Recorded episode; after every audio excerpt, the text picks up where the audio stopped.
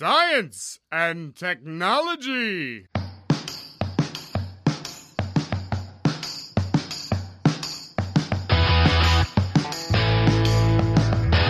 Estamos on com mais um Ciência e hoje vamos falar de buracos de minhoca aqui com o professor Pedro Moraes. Bom dia, boa tarde ou boa noite, seja o horário ou o dia que você esteja escutando esse áudio, seja bem-vindo ao Ciência On, um projeto de extensão aqui da UFBC que fala com a partícula elementar da ciência, o cientista. Hoje vamos conversar com o professor Pedro Moraes sobre buracos de minhoca. Eu sou Pedro Altreto, e hoje eu vou citar uma das músicas do Elton John que está se despedindo dos palcos. Ontem, inclusive, houve um maravilhoso show uh, na Disney Plus que você pode dar uma olhadinha lá de novo. Esse trecho é da música Eletricidade, Faíscas de Eletricidade dentro de mim e estou livre, estou livre. Meu nome é Célio Fernando, professor aqui da UFABC também, e hoje eu cito Alice no País das Maravilhas. Eu não sou louco, é só minha realidade que é diferente da sua. Certamente, senhor Célio Angolini. E hoje a gente está aqui recebendo novamente o editor aqui da Astrofísica uh, do Ciencion, o professor Pedro Moraes. E aí, Pedro, tudo bem? Tudo bom, Pedro? Tudo bom, Célio, pessoal? Estou aqui pela terceira vez, né, como entrevistado. Agora sim, acho que posso pedir música no Fantástico. Pode pedir. Pode pedir música. E hoje o Pedro veio falar de buracos de minhoca aqui com a gente. E ele já pegou uma carona no buraco de minhoca porque ele está uns 30 anos mais novo. Pedro, o que você fez aí para estar tá tão novo hoje, hein? Então, além de ter pego essa carona, eu passei também no barbeiro, no sábado agora, né? Esse fim de semana eu passei um bom tempo no barbeiro, porque eu tinha um monte de cabelo e barba pela frente. Então, claro que o buraco de minhoca ajuda também, mas eu acho que o barbeiro foi o, o ponto principal aí nessa mudança na minha cara. Mas é impressionante. Quantos anos você tem, Pedro? 37. 37, mas é impressionante como tirando a barba você ficou jovem. Caramba! Pois é, eu tô até esperando quarta-feira os alunos me zoarem, porque tempos mas, atrás falaram que eu tava parecendo, eu tava muito barbudo, falaram alguma coisa sobre eu estar tá com cara de quem caiu num poço de um elevador, uma coisa assim. é, foi um pouco agressivo até, mas agora vamos ver, eu tô até esperando a zoação. A pergunta que não quer calar, sua barba aguenta feita até quarta-feira? Aguenta, não, assim, já não vai tá aquela, aquela pele de bumbum de neném, né? Mas aguenta, assim, até quarta. ah. Ô Pedro, a gente já te conhece, é a terceira vez que você tá aqui com a gente, então a gente não vai fazer pergunta de onde você é, o que você faz, coisa do tipo. Mas eu, eu, eu tive uma, uma, uma, uma ideia quando eu é, tava lendo a pauta do nosso programa de hoje sobre buracos de minhoca, né? E, certo. obviamente, que nós não iremos falar sobre as nossas queridas, nossos queridos animaizinhos que a, arejam uma, nosso querido solo, né? Obviamente que não faríamos uma pergunta tão primária quanto essa, né? Mas, você já pescou, o Pedro? Nada, jamais. Bom, eu já, já parei na beira de um lago com uma vara na mão, mas isso não quer dizer que já tenha pescado. não, eu também. Mas você pegou um peixe? Nada, nada, nada, nada. Nem um lambari? Nada, nada, nada. Já fiquei parado um bom tempo num pesqueiro que havia lá em Guaratinguetá, né? Onde eu morei uma parte da minha vida. Você pagava pela vara e pelo, pela aquela coisinha que você coloca lá, algum tipo de isca que eu já não me lembro o que era. Eu usava minhoca. Era, é, no meu não era minhoca, era, não era Às nada. Às vezes é assim. É, acho que era algum tipo de ração. Eu sei que eu fiquei um tempinho parado lá, uma hora, uma hora e pouco, mas não, não balançou, não. Nenhum momento. Ô, Célio, o Célio faz hiking, né? O Célio, inclusive, vai agora para Atacama no final do ano. Gente rica é assim, gente rica vai viajar não, para, rico, para Argentina. Pagando, pagando e... 50 vezes. Ô, ô, Célio, mas você já pescou? Sim, eu vim da roça, eu fazia minha varinha, pescava, catava minhocas, aí fazia. Eu sabia, meu avô ensinou até a fazer rede, aquelas que pessoal joga assim. Eu sabia, já esqueci mas sabia fazer.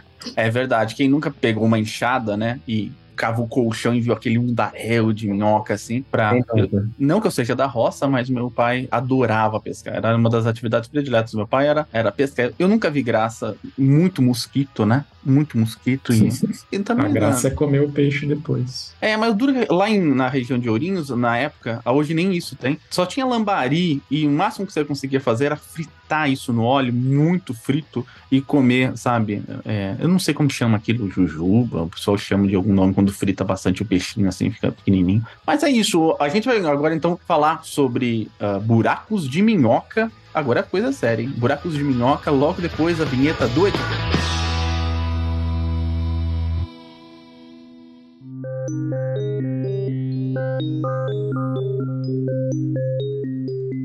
Então, Pedro, é, para a gente começar o nosso assunto, pode ser que alguns dos nossos ouvintes não, não tenham familiaridade com o termo, né? Então, o que, que é um buraco de minhoca? E ele é uma extensão do conhecimento de buraco negro? Como e quando esse conceito de buraco de minhoca foi é, introduzido? Legal, Célio. Bom, o que acontece é assim, né? O, o nome buraco de minhoca, né? Para explicar o porquê desse nome, a gente precisa de fato falar um pouco desses bichinhos, né? Das minhocas em si, porque existe esse exemplo, né? De você ter, digamos, uma maçã né? Você tem aquele vermezinho, uma hum. maçã molhada, enfim. E a ideia do nome vem justamente disso, né? Então você tem, digamos, uma maçã e você tem uma minhoquinha ali na superfície da maçã. Então, o mundo daquela minhoca é a superfície da maçã, é uma superfície bidimensional, né? Tem duas dimensões, ou seja, a, a minhoca pode ir para cima, para baixo, para esquerda e para direita, ou combinações desses movimentos, ou seja, ela vive numa, numa superfície bidimensional. Agora você imagina que essa minhoca, ela quer de repente sair de um ponto da maçã e ir para um outro ponto extremamente distante dentro desse mundo dela, né? Ela pode tanto percorrer a superfície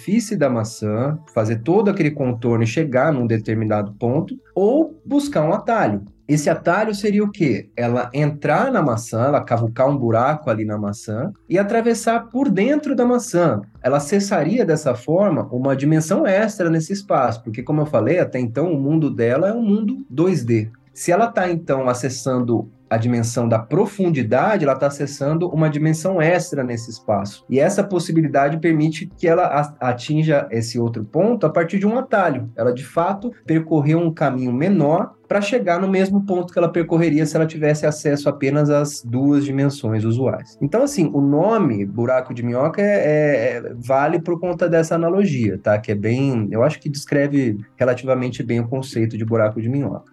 Não, uma pergunta. A gente pode cavar um buraco de minhoca no espaço-tempo ou ele já está lá? Então, essa é uma pergunta interessante. A gente pode esperar que esses objetos surjam naturalmente, mas a probabilidade maior é que alguém coloque ele lá. Seja esse alguém nós hum. mesmos ou é, civilizações alienígenas um tanto avançadas. Ah. Mas o conceito de buraco de minhoca, ele é bastante antigo já, tá? As primeiras soluções de relatividade geral já apontavam para a existência desse objeto. Mas, enfim, ao longo da, da, da, nossa conversa eu vou falar mais sobre isso. Agora, o conceito ele ficou bem mais popular nos anos 80, porque as soluções de buracos de minhoca até os anos 80, elas não permitiam que você atravessasse esse buraco de minhoca, tá? Então, o que acontece? Existiam soluções da relatividade geral, teoria de gravitação de Einstein, que apontavam, da mesma forma que apontam para a existência de um buraco negro, por exemplo, apontavam para a existência de um buraco de minhoca. Ou seja, quando você fala assim, a relatividade geral, ela está dizendo que esse tipo de objeto pode existir, tá? Isso é verdade. Ela não está garantindo que existe, ela está dizendo que pode existir. Da mesma forma que, que aconteceu com buracos, de, com buracos negros, por exemplo, e outras coisas. Só que nos anos 80 essa coisa popularizou, por quê? Porque veio um cara, o Kip Thorne, que eu vou também falar um pouquinho dele hoje, e ele falou o seguinte: olha, para você ter um buraco de minhoca que seja atravessável, você tem que respeitar determinadas condições, porque até então o buraco de minhoca ele iria colapsar nele mesmo. Então ele seria assim um túnel que conectaria duas posições distantes no universo, só que ele rapidamente, no que ele se formasse, ele iria colapsar sobre si mesmo. Então ele não seria atravessável, ele não seria uma alternativa para viagens interestelares, entendeu? Então, o que esse cientista fez nos anos 80 foi construir algumas, digamos, algumas condições de contorno que permitissem que um buraco de minhoca se permanecesse, é, permanecesse estável, não colapsasse sobre si mesmo e fosse assim atravessável, fosse assim uma alternativa para viagens interestelares. Ô Pedro, mas existe uma duas perguntinhas, eu acho que uma conecta a outra. Existe buraco de minhoca sem saída? E qual que é a diferença então do buraco de minhoca para o buraco negro? Perfeito. É, o que que acontece? O buraco negro, ele tem um horizonte de evento. Esse que é o principal diferencial entre buraco de minhoca e buraco negro. Uhum. O buraco negro, ele tem um, um, ponto de não retorno. Ele tem uma região ali ao redor dele que se você passar, você não tem como sair mais. Essa, assim, acho que a principal característica de um buraco negro é essa. É um ponto de não retorno, é um horizonte de eventos. O buraco de minhoca, por outro lado, ele não tem esse horizonte de eventos. Caramba. Então, acho que a principal, é, exatamente, a principal diferença de um buraco de minhoca para um buraco negro é essa. Ele não tem horizonte de eventos. Então, ele tem, assim, ele tem, ela é uma estrutura de um tubo, como se fosse um túnel mesmo, um tubo, só que, diferentemente do, do buraco negro, que ele já tem essa geometria mais esférica, né, não é exatamente um tubo, é uma esfera, você pode atravessar uma determinada região ali próxima dele, sem que necessariamente você esteja fadado aí a, a ser despedaçado pelas forças gravitacionais ali envolvidas, porque o buraco de minhoca não tem um horizonte de evento. É, Então a gravidade no buraco de minhoca é menor. Então, o que, que acontece? É bastante complexo esse tema, mas vamos lá. O que aconteceu para que essa solução do tipo buraco de minhoca atravessável fosse é, sugerida na literatura. Vocês conhecem, o- o- a nossa audiência conhece provavelmente aquele romance dos anos 80 do Carl Sagan, que chama Contato. É Bastante conhecido, acho que o Carl Sagan é o ídolo de todos os físicos, né? Um cara que fez um trabalho impressionante aí, também na área de divulgação científica, né? O que aconteceu? O Carl Sagan, ele era colega do Kip Thorne, que é esse cientista que, que eu comentei agora alguns minutos atrás. Ele escreveu um romance chamado Contato, e nesse romance, o que, que ele estava fazendo? Ele estava tratando, né? Acho que eu vou falar bem brevemente, mas ele estava tratando de sinais de rádio que estavam sendo coletados aqui na Terra e que apontavam para a existência de vida inteligente lá fora. E aí, no fim das contas, essa física, né? É, do, do romance, ela acaba, é, com a ajuda aí do, de, de- de diferentes centros de pesquisa e tecnologia no mundo, ela acaba construindo ali uma ferramenta para fazer viagens interestelares. E essa, essa ferramenta eles constroem a partir das próprias informações que eles estão recebendo via ondas de rádio. Quando o Kip Thorne leu o romance do Carl Sagan pela primeira vez, ele viu que o Carl Sagan estava sugerindo que essa viagem fosse feita a partir de um buraco negro. Ou seja, o Carl Sagan mandou o romance para o Kip Thorne e falou: olha, dá uma lida, vê se tá ok, vê se tudo bem se eu mandar, se eu, se eu mandar publicar esse livro. O Kip Thorne falou: olha, do jeito que tá, não dá. Por quê? Porque a partir do momento que a cientista for fazer uma viagem interestelar e para isso ela usar de um buraco negro, acabou a conversa. Acabou a conversa. Por quê? Porque ela vai ser despedaçada assim que ela atravessar o horizonte de eventos. Então, com isso em mente, o Kip Thorne falou para o Carl Sagan: olha, a gente precisa mudar esse objeto aqui. Não pode ser um buraco negro, porque um buraco negro não vai servir para viagens interestelares, que é o que o Carl Sagan estava é, supondo nessa primeira versão do seu romance. Ok até aqui? Então, perfeito. Beleza? Então vamos lá. O Kip Thorne fez. Vamos mudar essa história. Em vez da sua cientista e protagonista do seu romance precisar de um buraco negro para fazer uma viagem interestelar, ela vai precisar de outra coisa. Na literatura já existia buracos de minhoca sendo falados, vez ou outra saía uma coisa com esse nome por aí, etc. Só que, como eu falei, caía no problema de uma instabilidade. O buraco de minhoca, ele não permanecia estável de modo a ser atravessável, ele rapidamente colapsava sobre ele mesmo. Então, o que que Kip Thorne pensou? Como que eu vou manter esse buraco de minhoca estável? Como que eu vou fazer como que, como, com que essa estrutura do tipo tubo mantenha-se estável, não colapse e seja, assim, uma alternativa para viagens interestelares? O que ele fez? Agora sim, finalmente respondendo a sua pergunta. O que acontece com o buraco de minhoca? A gravidade ali é mais fraca? Não exatamente. Mas para manter, e atenção, hein, rufem os tambores, para manter um buraco de minhoca estável, Vai lá, Felipe. para manter um buraco de minhoca estável, esse buraco de minhoca ele precisa ser preenchido com matéria com massa negativa. Uhum. Olha isso! Mas uh, quando você fala de buraco de minhoca, né? como- Você fala com uma, uma facilidade, vamos fazer um buraco de minhoca aqui. Tá no pressuposto seu uma visão de universo, não tá? Sim, sim. Você acredita que se você cavar o- aqui o, espaço-tempo, você vai aparecer do outro lado, como se o, o universo fosse uma bola, fosse uma, um- uma coisa que se fecha em si próprio, ou não, não precisa dessa visão para. É, então, esse que é o problema. A analogia do. A, a- a gente consegue fazer muitos esquemas, muitos diagramas perfeitos em duas dimensões. Só que o problema é que a gente vive em três espaciais, né? Se a gente não contar o tempo. A gente observa três dimensões espaciais aqui. O buraco de minhoca, ele, da mesma forma que a minhoquinha, para atravessar, para pegar esse atalho, ela sai de um mundo 2D e acessa uma terceira dimensão, um buraco de minhoca, aqui no nosso universo que tem três dimensões espaciais, ele tem que acessar uma quarta dimensão espacial. Uma quarta dimensão espacial que,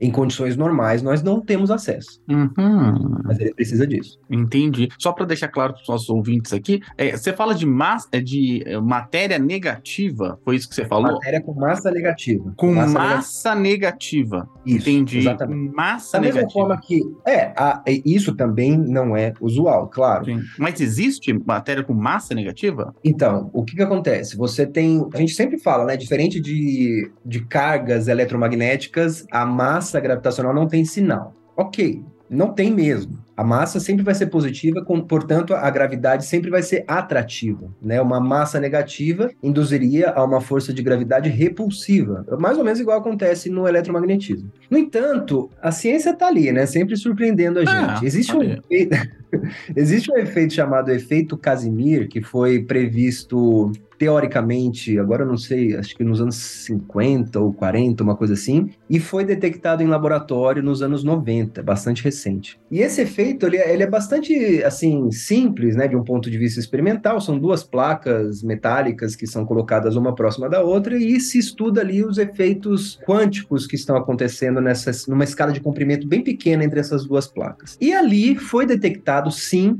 embora em quantidades muito pequenas, algum tipo de matéria com massa negativa. Hum. Algum tipo de matéria com massa negativa.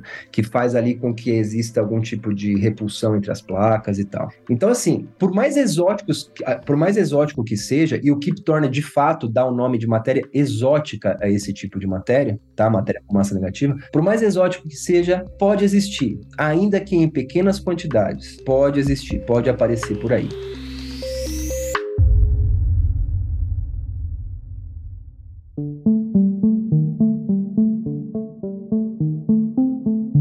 A gente conseguisse cumprir todos es- esses quesitos, né, para formar o buraco estável, mesmo com, com essa seria fosse uma gravidade repulsiva, a gente conseguiria entrar e atravessar esse buraco vivo?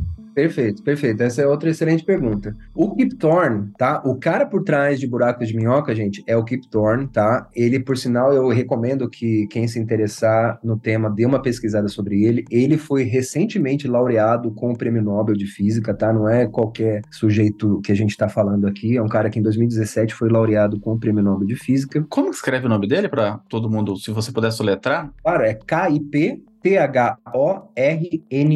Ah, está aqui, ele é famoso, já tá no Google facilmente. Ah, facinho, facinho. Porque, assim, até um parênteses, né? Por que, que ele foi laureado com o Nobel em 2017? Porque ele foi um dos caras que sugeriu que ondas gravitacionais poderiam ser detectadas via interferometria.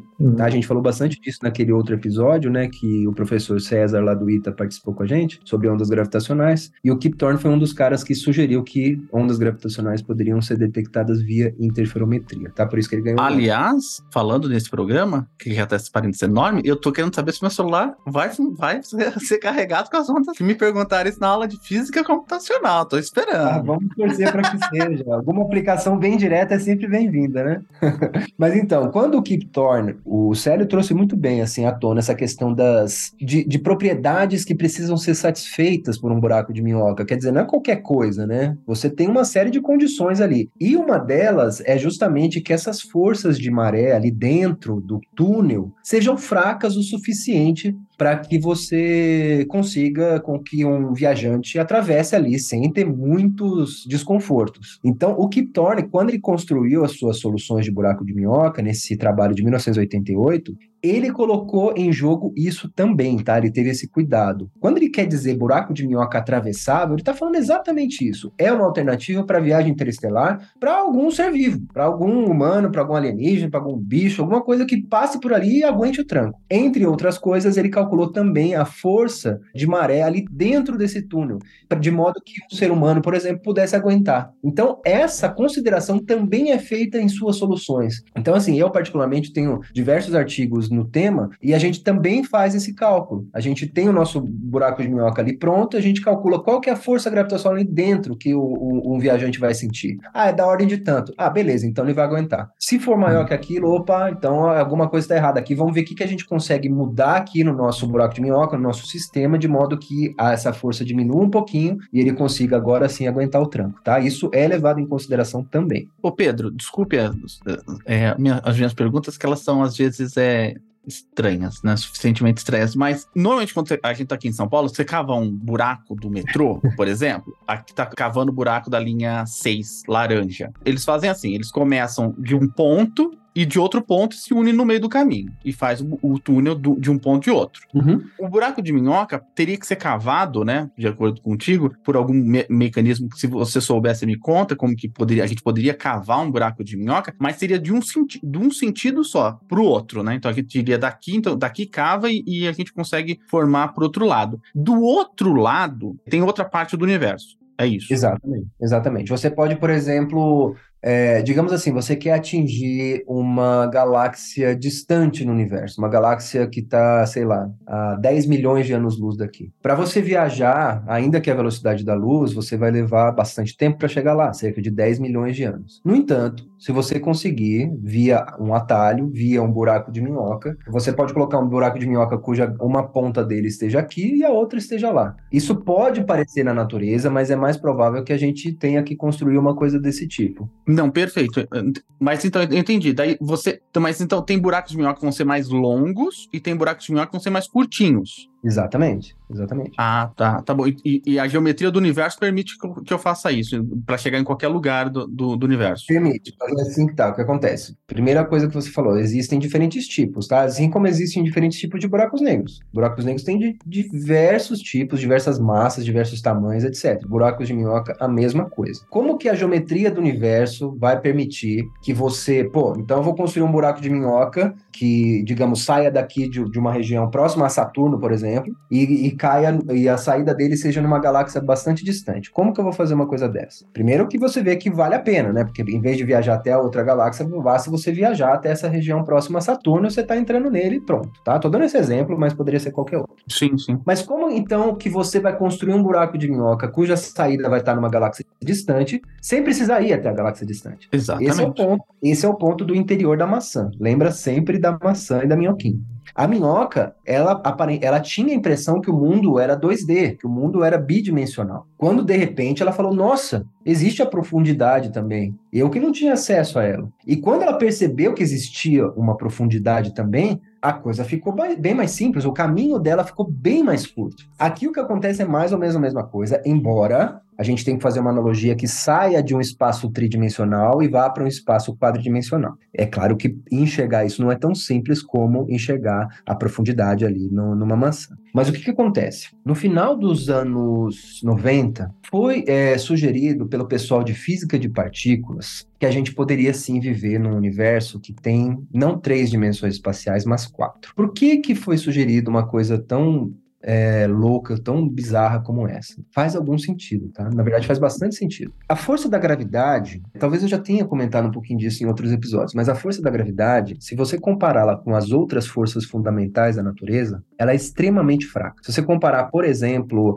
a força gravitacional entre dois elétrons e a força eletromagnética entre dois elétrons, a força gravitacional é tão mais fraca, tão mais fraca que é, é, são assim é um número de ordem de grandeza assim absurdo. Ela é muito, muito, muito mais fraca, ok? O que, que esse pessoal de física de partículas pensou? Por que, que a força gravitacional é tão mais fraca que as demais forças fundamentais da natureza? São elas eletromagnetismo, força nuclear fraca e força nuclear forte. O que, que eles sugeriram? Que diferente das outras forças fundamentais da natureza, a força da gravidade ela interage com uma dimensão espacial a mais. Ou seja, a gente vive num universo de três dimensões espaciais, no qual a força nuclear forte, a força nuclear fraca e o eletromagnetismo estão presos. Mas a força da gravidade, ela conseguiria interagir com uma dimensão espacial a mais. No que ela interage, diferente das outras forças, no que ela interage com essa dimensão espacial a mais, ela enfraquece. A gente, aqui no nosso mundo 3D, a gente tem a impressão que ela está mais fraca. Mas é por quê? Porque ela vaza por essa dimensão extra. Ela interage uhum. com essa dimensão extra,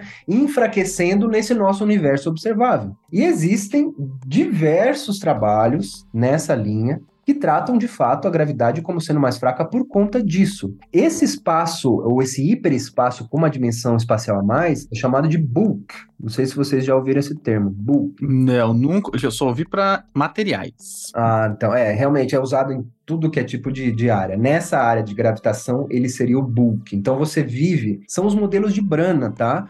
São os modelos de Brana. O nosso universo tridimensional é uma Brana, que está embutida num book, sendo que esse book ele tem uma dimensão espacial a mais. Então, Então, esse modelo, ele foi é, é, construído, ele foi sugerido para explicar a fraqueza da força da gravidade. Mas, no fim das contas, ele serve como alternativa para outras coisas, inclusive para se tratar é, é, o buraco de minhoca como um atalho. Então, o buraco de minhoca, ele, ele atravessaria justamente esse book, justamente essa, essa dimensão espacial que se encontra no book para te levar até um outro ponto do universo. Bacana. Isso é muito legal porque eu tô vendo bastante coisa, muitas coisas. A minha vida é, é- é- Eu acho a vida de todo mundo, né? Minha vida é olhar o YouTube, né? E eu tava vendo, inclusive, uma animação de um canal que eu vou lembrar o nome em algum momento, eu coloco para vocês nas redes sociais, e ele faz uma, um, um exercício de pensar em uma pessoa, um, Uhum. um ser que vive no, no bidimensional. Tem até um livro desse, né? Não sei, você já viu, né? Não sei se você conhece um livro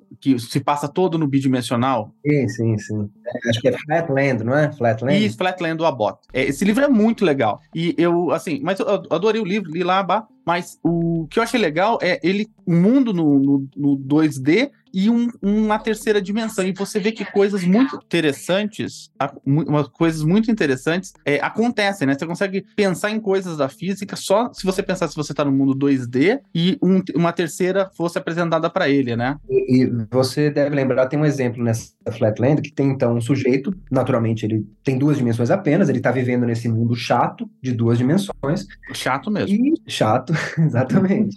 E, e o que acontece? Vem uma esfera tridimensional e vai passar por esse plano. Só que esse sujeito no plano, ele não tem como enxergar as três dimensões da esfera. Ele vai enxergar a manifestação dessa esfera tridimensional num plano. E então o que, que ele vê? Conforme a esfera passa pelo plano, ele vê um ponto que se transforma num círculo, que aumenta seu raio, aumenta seu raio, aumenta seu raio, e depois diminui seu raio, diminui seu raio, diminui seu raio, e vira um ponto de novo e desaparece. Ou seja, o que ele vê não é exatamente a terceira dimensão, ele vê uma assinatura que a terceira dimensão deixa quando em contato com o mundo dele. A gente tem é, é, é, trabalhos, eu inclusive fiz um no meu doutorado, que busca assinaturas da existência de um, de um book. Ou seja, ok, eu não vou conseguir acessar a dimensão extra, mas a dimensão extra está deixando alguma assinatura no meu universo observável? Ah, sim, isso pode estar. E existem trabalhos diversos também na literatura buscando por assinaturas desse tipo.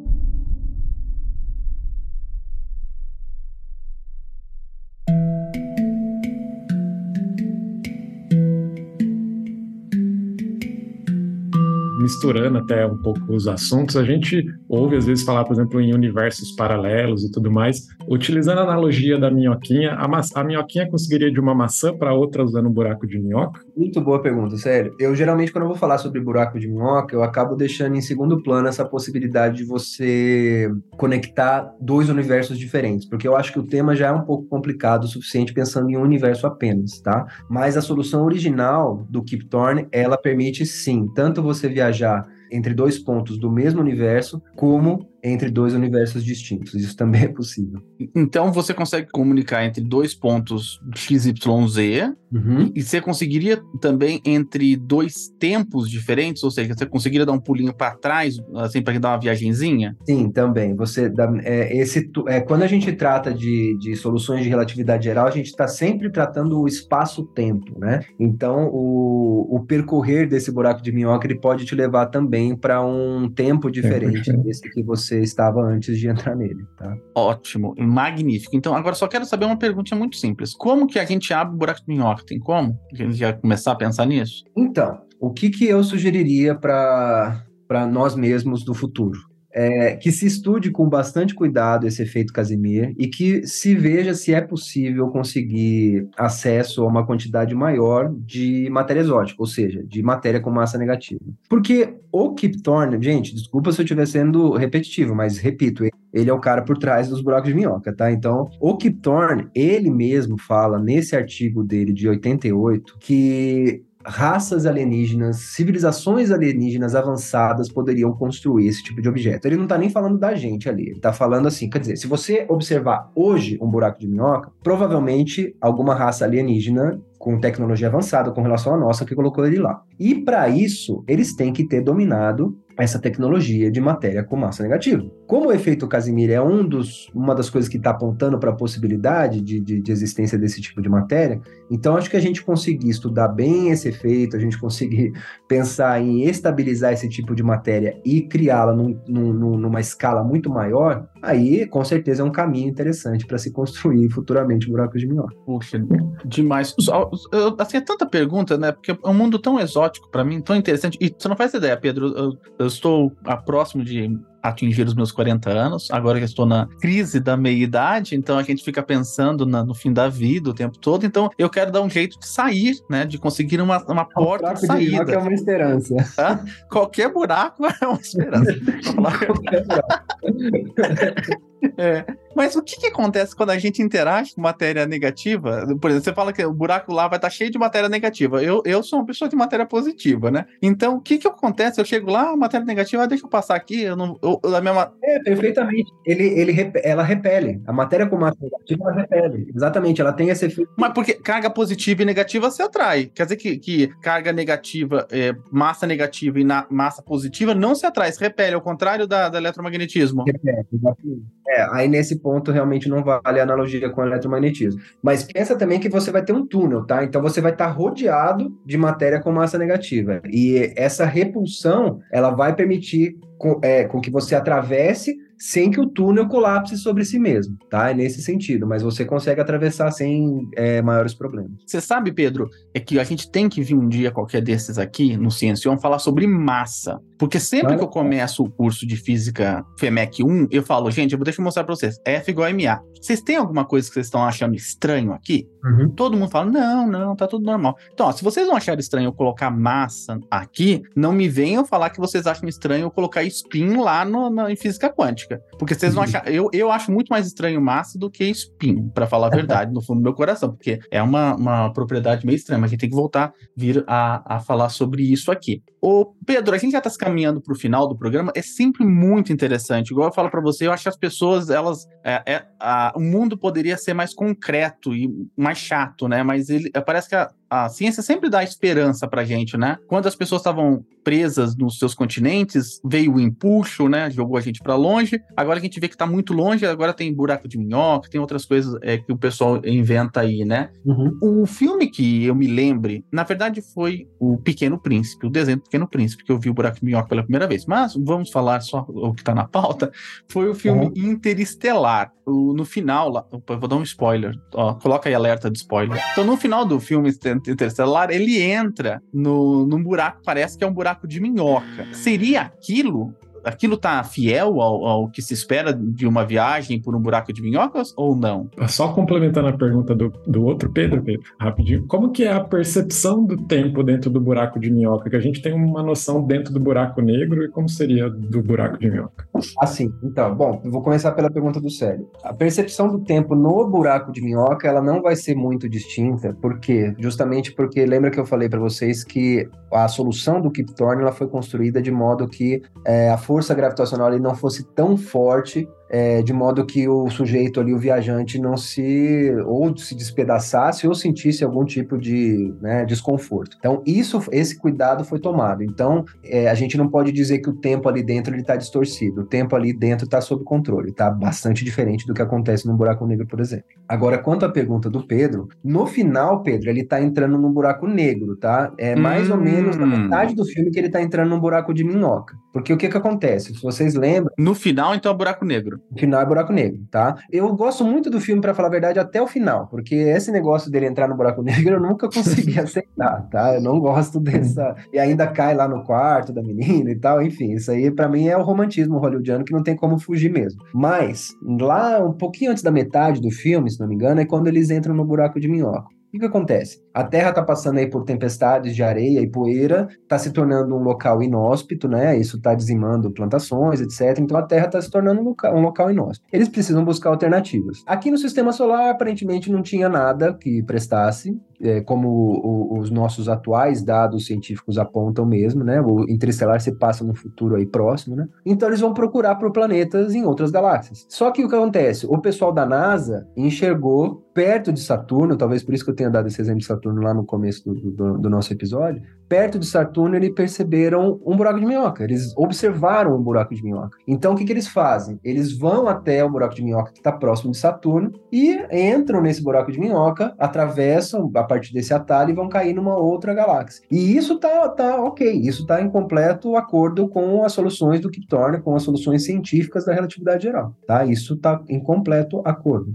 Tá legal? E Pedro, só para finalizar, então, você falou que a percepção do tempo é normal, mas aí se eu pegar que você falou que tem buracos de tamanhos diferentes, pensando, tudo bem que é, pode ser um pouco relativo, eu posso estar falando besteira aqui, mas quanto tempo duraria então essa viagem? Eu levaria o mesmo tempo, só que eu voltaria, você falou que pode voltar em, em tempos diferentes, né? Não sei se ficou clara a minha pergunta. É, tudo depende da geometria do buraco de minhoca. Se a geometria dele, tá? Não, não depende exatamente da massa dele, da matéria que tá ali, mas a geometria dele, não sei um pouco mais complexo falar topologia, tá? Mas depende da geometria dele. A, a, forma com que ele foi construído vai te permitir ou não ter acesso a regiões temporais diferentes. Esse é o ponto ele pode fechar com você lá dentro também, né? Você pode estar tentando dar uma viagenzinha, daqui a pouco ah, ah desmorona tudo aí, tipo. Aí depende da tecnologia dessa civilização por trás. Se eles conseguiram estabilizar uma quantidade boa de matéria com massa negativa, ok. Mas se for um serviço meio perrapado, aí você vai correr risco mesmo.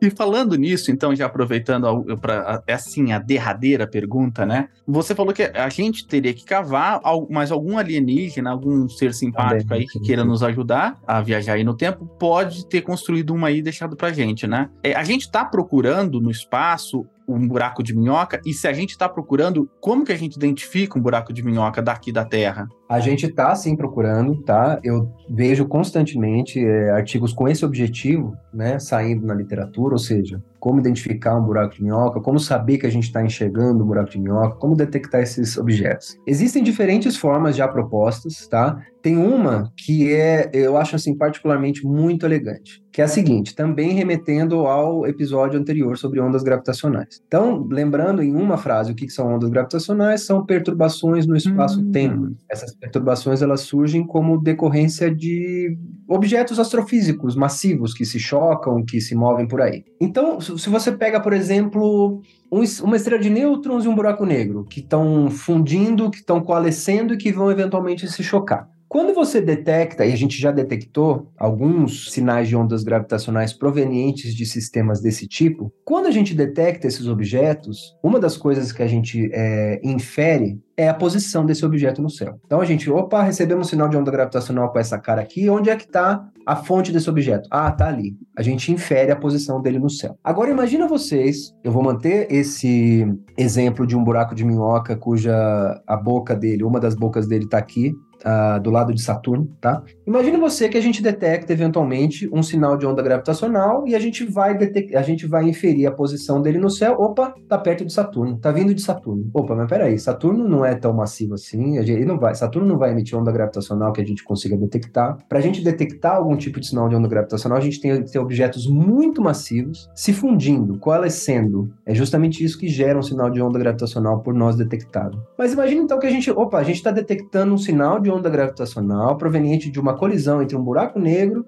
e uma estrela de nêutrons. Esse sinal de onda gravitacional está vindo de Saturno, ou de uma região próxima a Saturno. Naturalmente, você sabe que não tem uma estrela de nêutrons e um buraco negro ali. Se tivesse, Saturno já teria sido engolido pelo campo gravitacional desse sistema. Então, o que, que pode ser? O que pode ter acontecido é que lá na outra garganta do buraco de minhoca, um fenômeno desse tipo aconteceu, ou seja, a coalescência de um buraco negro com uma estrela de nêutrons aconteceu. O sinal de onda gravitacional começou a se propagar pelo espaço-tempo, se propagar pelo universo, e uma parte desse sinal caiu no buraco de minhoca, viajou daquela galáxia até a nossa e saiu nessa garganta que está ali próxima a Saturno. E veio até nós e a gente identificou esse sinal como proveniente de um sistema desse tipo. Então, essa possibilidade de se detectar ondas gravitacionais é, provenientes de, de, sistemas binários que estão muito distantes, mas cujo sinal poderia cair no buraco de minhoca, viajar e chegar até nós, é, acho que assim, a mais fascinante, a mais elegante, a mais tudo é, de se comprovar a existência de um buraco de minhoca.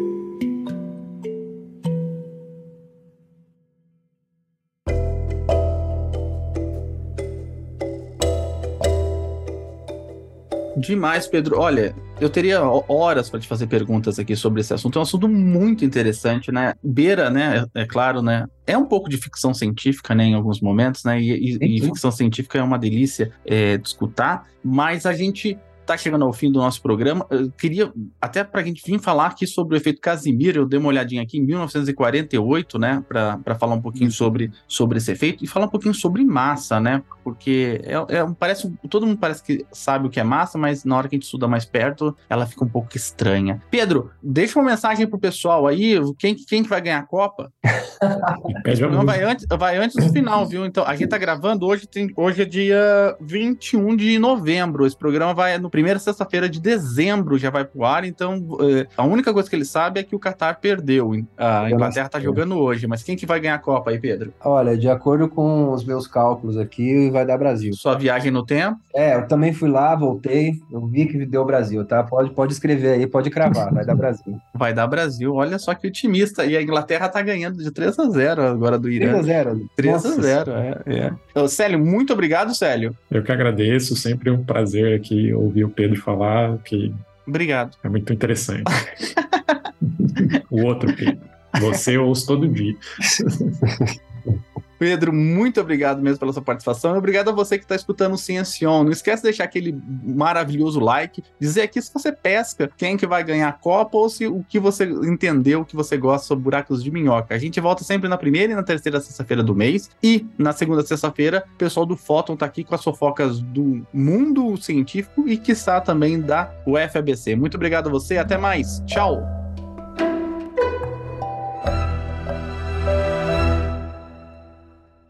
Este podcast foi editado por Fê Gomes.